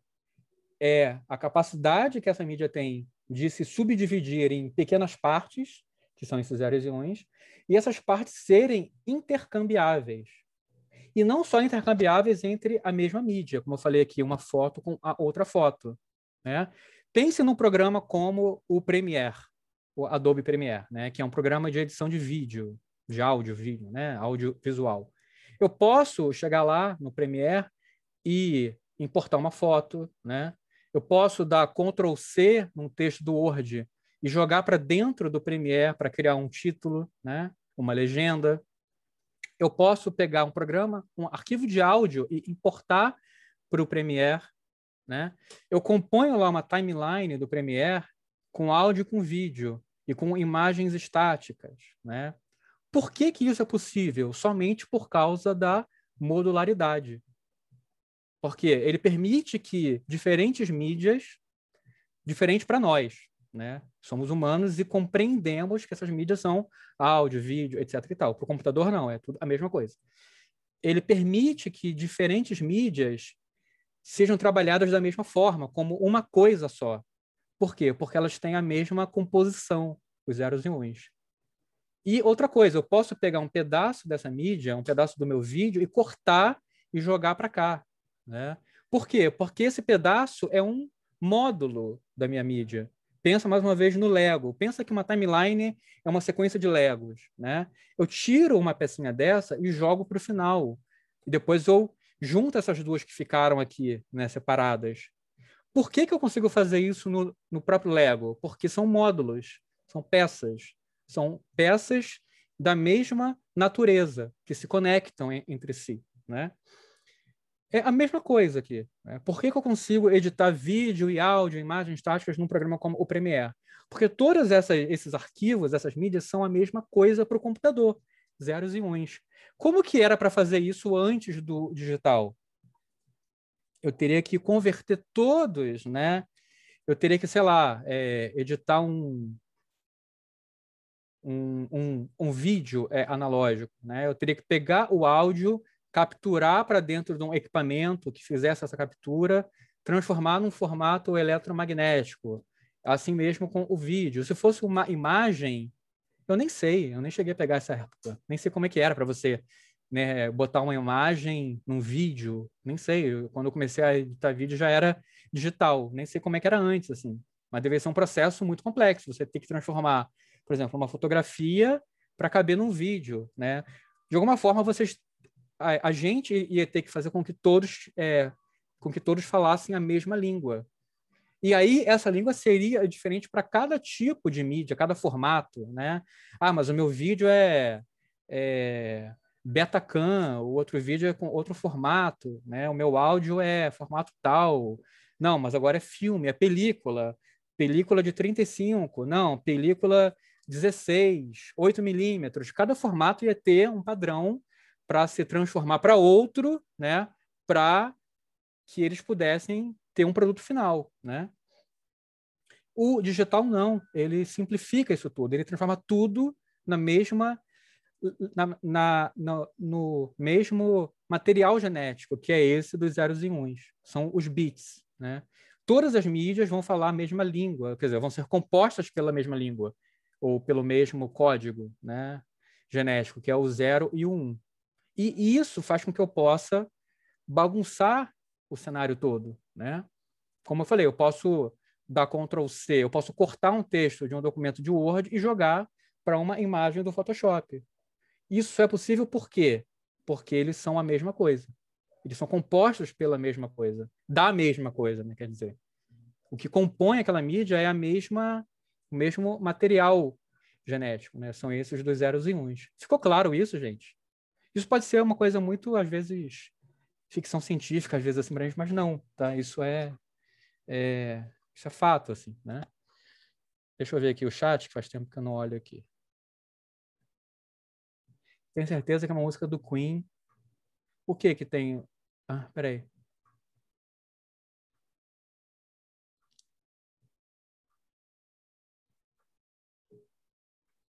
Ah, tá. Do... Peraí, a Carolina falou aqui da caixinha, colocar a luz para aparecer a foto. É uma que você botava assim no olho? Era isso que você está falando?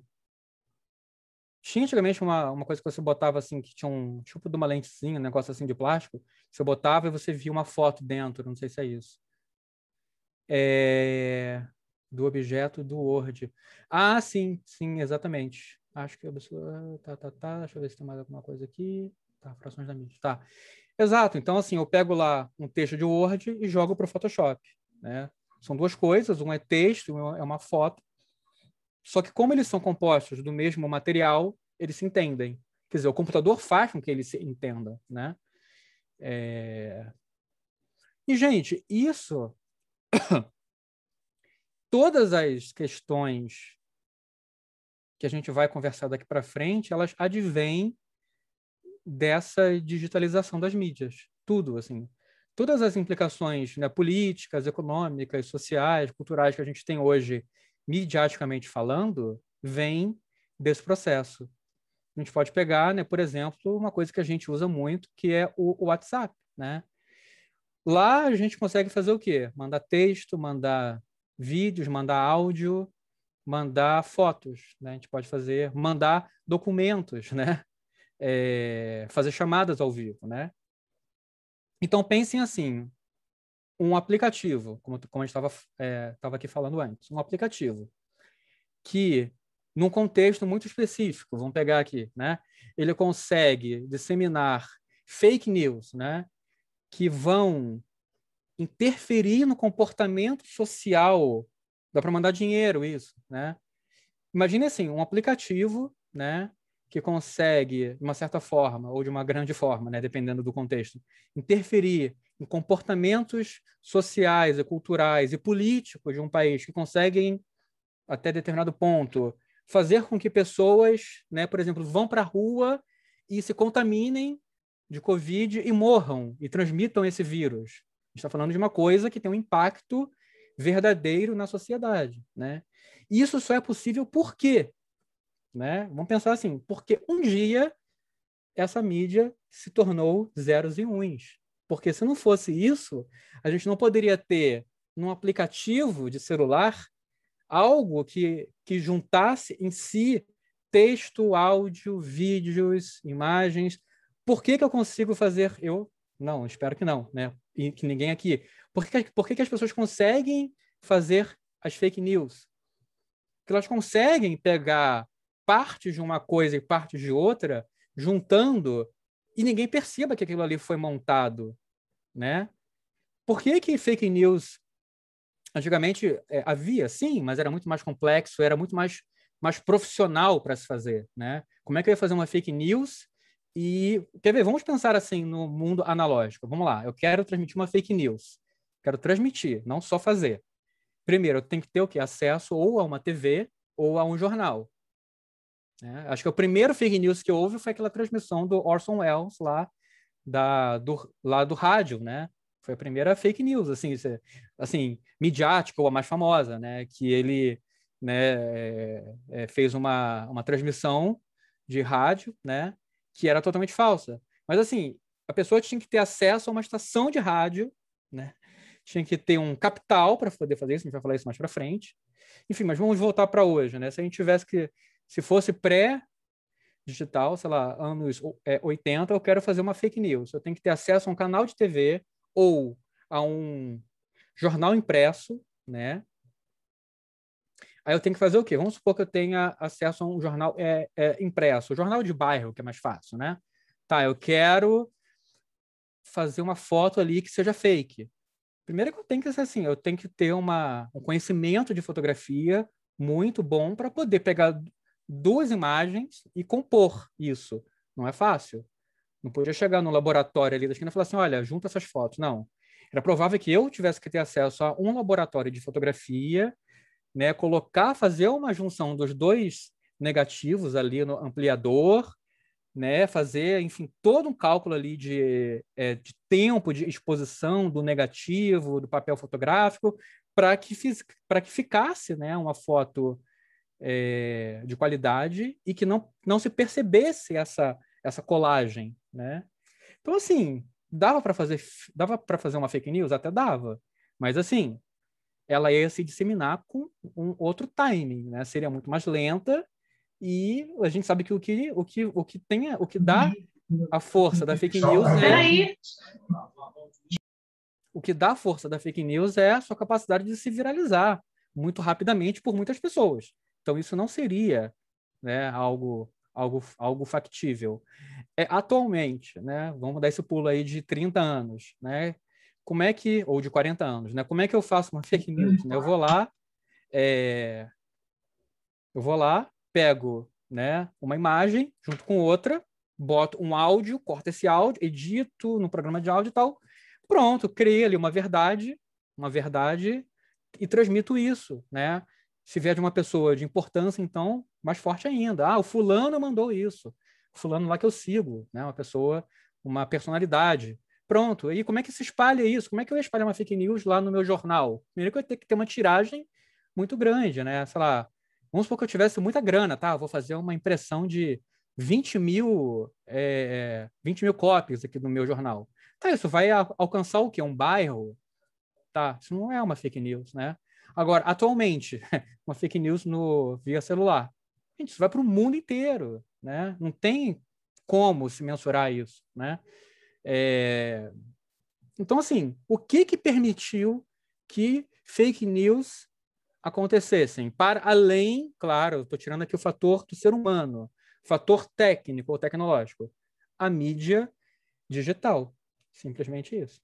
Então, culpem os zeros e uns, assim, eu estou brincando, mas, né? A ferramenta que permitiu isso, né? É por isso que esse entendimento, né? É por isso que o, o Manovich começa esse livro dele da mesma forma que eu estou começando aqui, pegando nessa parte o que é a mídia digital e quais são, sei lá, os princípios ou as características mais importantes dela, para depois ele ir se desdobrando em outras questões sociais, culturais, estéticas e tal. Mas no começo ele falou assim: o que, que é essa mídia? É isso aqui. É uma mídia que tem a propriedade, a primeira que ele vai falar, que é a mais importante, de ser representada por números. Quais são esses números? Zeros e uns, né? Foi determinado isso. E a segunda característica dela é que ela pode se compor com outras mídias. Por quê? Porque são formadas também por zeros e uns. É o tal do princípio da modularidade. O dinheiro que o Pedro falou aqui. O que, que é o dinheiro nessas mídias? É zeros e uns também, gente. O dinheiro é isso também. É um dado. É tudo dado, né? Dinheiro são dados, né? Tanto que se alguém entrar na sua conta e conseguir te hackear, ele consegue pegar o seu dinheiro. É o dinheiro físico lá do papel? Não, não é. Né? Como é que era? Vocês veem séries ou filmes antigos, assim, pega assim um filme que, uma série que pega assim, uma novela, sei lá, começo do século XX no Brasil, como é que era um banco? O banco você tinha lá a sua conta, né? A sua caixa, era, era o seu dinheiro que estava lá. Não era um, não era um dado. Você tinha lá a sua, né? O seu espacinho lá com seu dinheiro, com seus dados e tal. Atualmente você não tem o seu dinheiro no banco. Ninguém tem o seu dinheiro. Tanto que você tem que informar para o banco caso você vá fazer uma transação alta, porque é o dinheiro de todo mundo que está lá. Você tem um dado. Se alguém entrar e hackear esses dados e virar zero, você perdeu tudo, né? Você não tem um dinheiro físico, né? E o que são e, e o que é o seu dinheiro num banco? Zeros e uns. Esse exemplo que o Pedro falou do mandar dinheiro pelo WhatsApp é muito bom, né? Porque sei lá, alguns anos atrás a gente pensava assim, não, tá, mas o banco digital é uma coisa própria, né? Ele tem ali um formato próprio, que é o aplicativo do banco.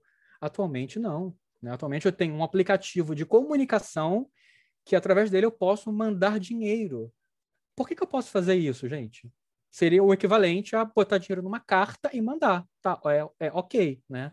Então, esse seria o nosso paralelo do mundo analógico. Pegar um dinheiro físico, botar dentro do envelope de carta e mandar para uma pessoa, né? Sem segurança nenhuma. Agora, o que, que é né, isso nesse contexto de hoje. É você ter dinheiro digital, né, qualquer dinheiro, mesmo que não seja criptomoeda, ele ainda é digital, né? E você transmitir para outra pessoa por um aplicativo de comunicação é um exemplo super claro, né, super fácil para a gente de que aquele dinheiro ali não passa não passa também de zeros e uns. Assim como o áudio que você manda depois para confirmar que mandou aquele dinheiro, ou um print que você dá da, do, do comprovante, ou qualquer coisa que você faça. É tudo a mesma coisa na sua base. Na sua base. O que faz com que não seja a mesma coisa é a nossa interpretação sobre aqueles dados. Imagina um cenário interessante, né? Vamos imaginar que alguém te manda uma foto e você conseguisse transformar essa foto em dinheiro digital. Seria possível, né?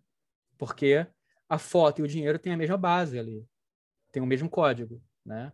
Só não é possível porque tem uma série ali de protocolos, de, de, né, de proteções para que não se faça isso, né?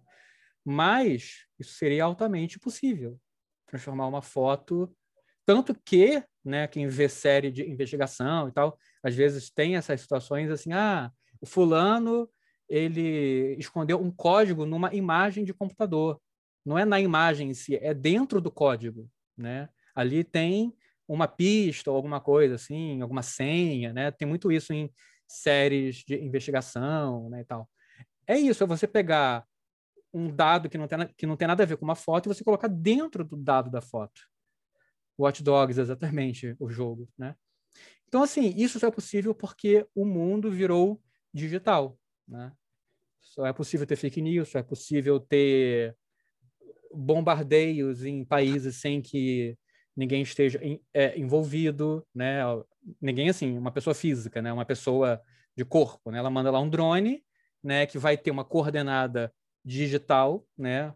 Dados que vão fazer com que que um míssil que também vai ser controlado por um sistema digital que vai controlar ali as coordenadas dele, tem um impacto de, de é, destruição na vida, na vida concreta, né? Então, assim, isso é só para mostrar como que o digital ele impactou na nossa vida, mesmo que a gente não perceba isso, né? Não perceba, se a gente não olha para essa natureza do digital, né? É enfim, impactos culturais, impactos sociais, né? Ou seja, tudo que tudo que a gente tem hoje para o bem e para o mal, midiaticamente falando, né, é consequência da digitalização das mídias, né? Antes disso, as consequências elas poderiam elas poderiam acontecer sim, mas elas não tinham a dimensão, nem o impacto, nem a velocidade que elas têm hoje, né? Não era possível pensar em fake news nos anos 80 porque não tinha como, não tinha os meios para isso, né? Não era possível pensar em mísseis teleguiados porque não era, não tinha como fazer isso analogicamente, né? Então, assim, os impactos eram muito outros, né? Muito mais lentos. É, é só para mostrar essa conexão que parece muito distante entre um código binário e um bombardeio numa cidade da Síria, né? Mostrar a conexão entre um código binário e alguém ser preso na vida real, o Assange lá que foi preso por vazar dados, né? Ou alguém ser preso por copiar um, um CD. Isso atualmente quase não, mas assim já houve isso. Ou por distribuir, né? É, se bem que agora teve isso, né? Teve alguns escritórios de advocacia particulares estão começando a mandar é, cobranças extrajudiciais para pessoas que foram pegas em torrent, né? Claro que isso ainda não é uma coisa judicial, estão fazendo isso para tentar extorquir um dinheiro da pessoa a partir do medo, né? Olha, vimos que você compartilhou o nosso filme, o filme né, sobre o qual eles têm o direito, via torrent. Então, a gente está mandando aqui para você uma cobrança de 3 mil reais para você ficar numa boa, para a gente poder não entrar com processo contra você, né? É, é uma forma. Isso não é feito ainda judicialmente, né? Ainda não partiram para o judicial, pelo menos aqui no Brasil, pelo menos até onde eu li, né? Mas eu já li pessoas que vão lá e pagam esses 3 mil reais, que é mais ou menos a média que eles pedem. E como é que eles fazem isso? Eles vão lá, eles ficam monitorando lá os torrents, conseguem ver. Então, Hugo, eu não sei é, até que ponto a legislação brasileira está é, tá nesse nível. Não sei se você quer falar um pouquinho sobre isso, Hugo? Se eu tiver essa informação mais atualizada. O que eu sei é que no Brasil, assim, depende de como eles te contactarem, mas eles não podem entrar com ação porque baixar não é crime. A partir do momento que você só baixa ou você só agrega links da internet, Sim. você não pode ser qualificado. Ah, entendi. Então você não está ali é, você não está cometendo um crime doloso, né? Com a, intenção de, né? É apenas um crime culposo ali, né? Você está, tipo assim, fazendo essa comparação, né? É, só em comercialização. De, de... Não, não, só fiz uma comparação agora aqui, uma metáfora do doloso e culposo. Acho que se você não estiver ganhando dinheiro com, você não ainda não pode. É, então, então acho que é, é, uma, é um bom caminho para a gente compreender isso. Então, assim, mas o que, que eles fazem para tentar ainda assim tirar dinheiro da pessoa? Manda essa cobrança extrajudicial, é um escritório lá privado que manda, olha, vimos que você compartilhou via torrent e tal, então pague esse valor aqui. E eu estava eu tava lendo há pouco tempo matérias né, sobre isso, pessoas que pagaram, muitas pessoas que pagaram com medo, né? Porque eles, claro, devem vir com um discurso né, ciberterrorismo e tal, não sei, não sei o que, a pessoa vai lá e paga, né? Só que assim, se a gente for ver, ela está compartilhando o quê? Zeros e uns, gente. Na... É por isso que. gente, desculpa. Legislar sobre o digital é tão complicado, porque quando você fala assim, olha, eu peguei esse filme e vendi, tem uma prova material aqui, que é esse filme, não é outro, né? Pode ter um número de série aqui. Agora, quando é zeros e uns, você está compartilhando dados, né? O que faz com que aquele dado seja protegido por lei ou não são que os metadados, né? Então assim é tão difícil, né? É, os processos eles demoram tanto porque a defesa vai falar não, eu estava só compartilhando dados, não era um filme, né? Não sei, eram dados, eram zeros e uns. Eu não vi o que que era, né? Claro que assim, obviamente a pessoa sabe o que, que é, mas assim, né, se você peguem assim uns documentários mais mais antigos que falam assim de 10 anos atrás, e eu falo assim de cortes de países desenvolvidos que já têm, muitos deles já têm essa legislação mais avançada.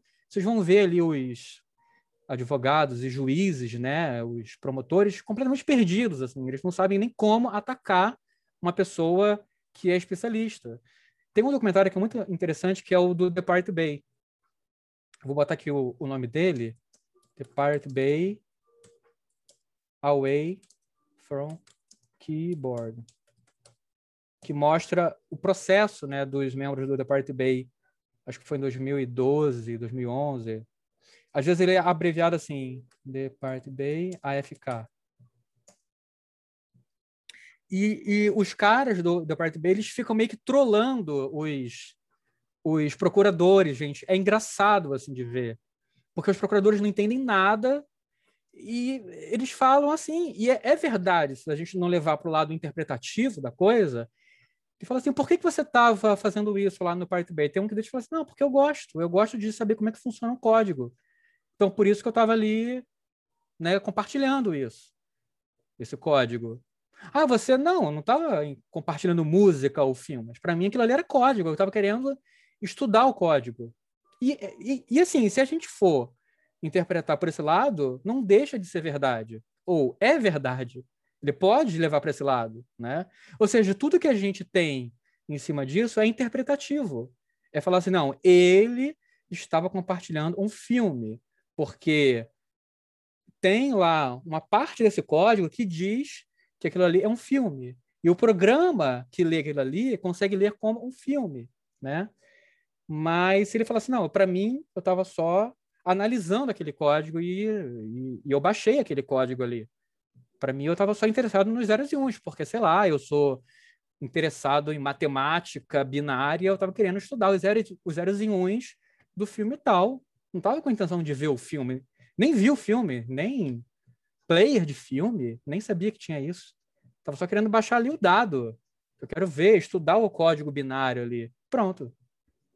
Agora, como é que você ia falar isso quando eu falava assim, não, apareceu na sua casa um rolo de filme?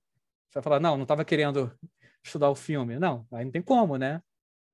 Agora, pelo fato do filme digital ser a mesma coisa que um cálculo, né, uma, uma fórmula matemática, você pode falar, não, para mim isso aqui eu estava querendo só estudar a fórmula matemática do código, né?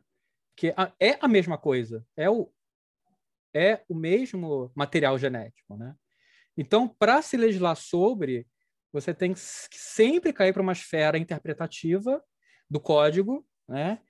E convencer o juiz que aquela pessoa ali estava de fato querendo compartilhar aquela mídia, e não o código, né? Não sei se está ficando claro. É por isso que, como o Hugo falou e o Guilherme falou aqui, né? Você tem que provar que você estava tentando comercializar e não só baixar. Porque baixar você pode baixar para qualquer coisa. Você pode falar assim, não, como eu falei, eu posso baixar um filme digital para estudar o código dele, né? Para estudar como é que aquele código ali funciona binariamente, né? Diferentemente de um código de um arquivo de música, eu posso baixar para ver isso. Não tinha nenhum aqui, eu tinha que baixar, né? Por quê? Porque é tudo a mesma coisa. Tudo são zeros e uns, né? Então, é, o código binário ele traz uma complexidade né, para a situação midiática contemporânea que não havia antes né, no analógico, porque tudo se planificou no mesmo código. Né? Então, as não há mais fronteiras entre mídias. Né? Pode parecer uma frase clichê, assim, mas é isso. Né? Como, quando, esse exemplo do WhatsApp eu acho que é muito bom, porque nem mesmo para para moeda de um país é mais uma fronteira. Né? Eu posso transitar moedas ali, né, sem que né, sem que o sem que sem que o programa diferencie. Tem uma série que é muito interessante que está passando atualmente no Netflix chamada Startup e fala bastante sobre isso. Eu vou parar aqui a gravação só porque agora eu vou entrar mais na parte. Esse é o final do encontro. Obrigado por ter ficado até o final.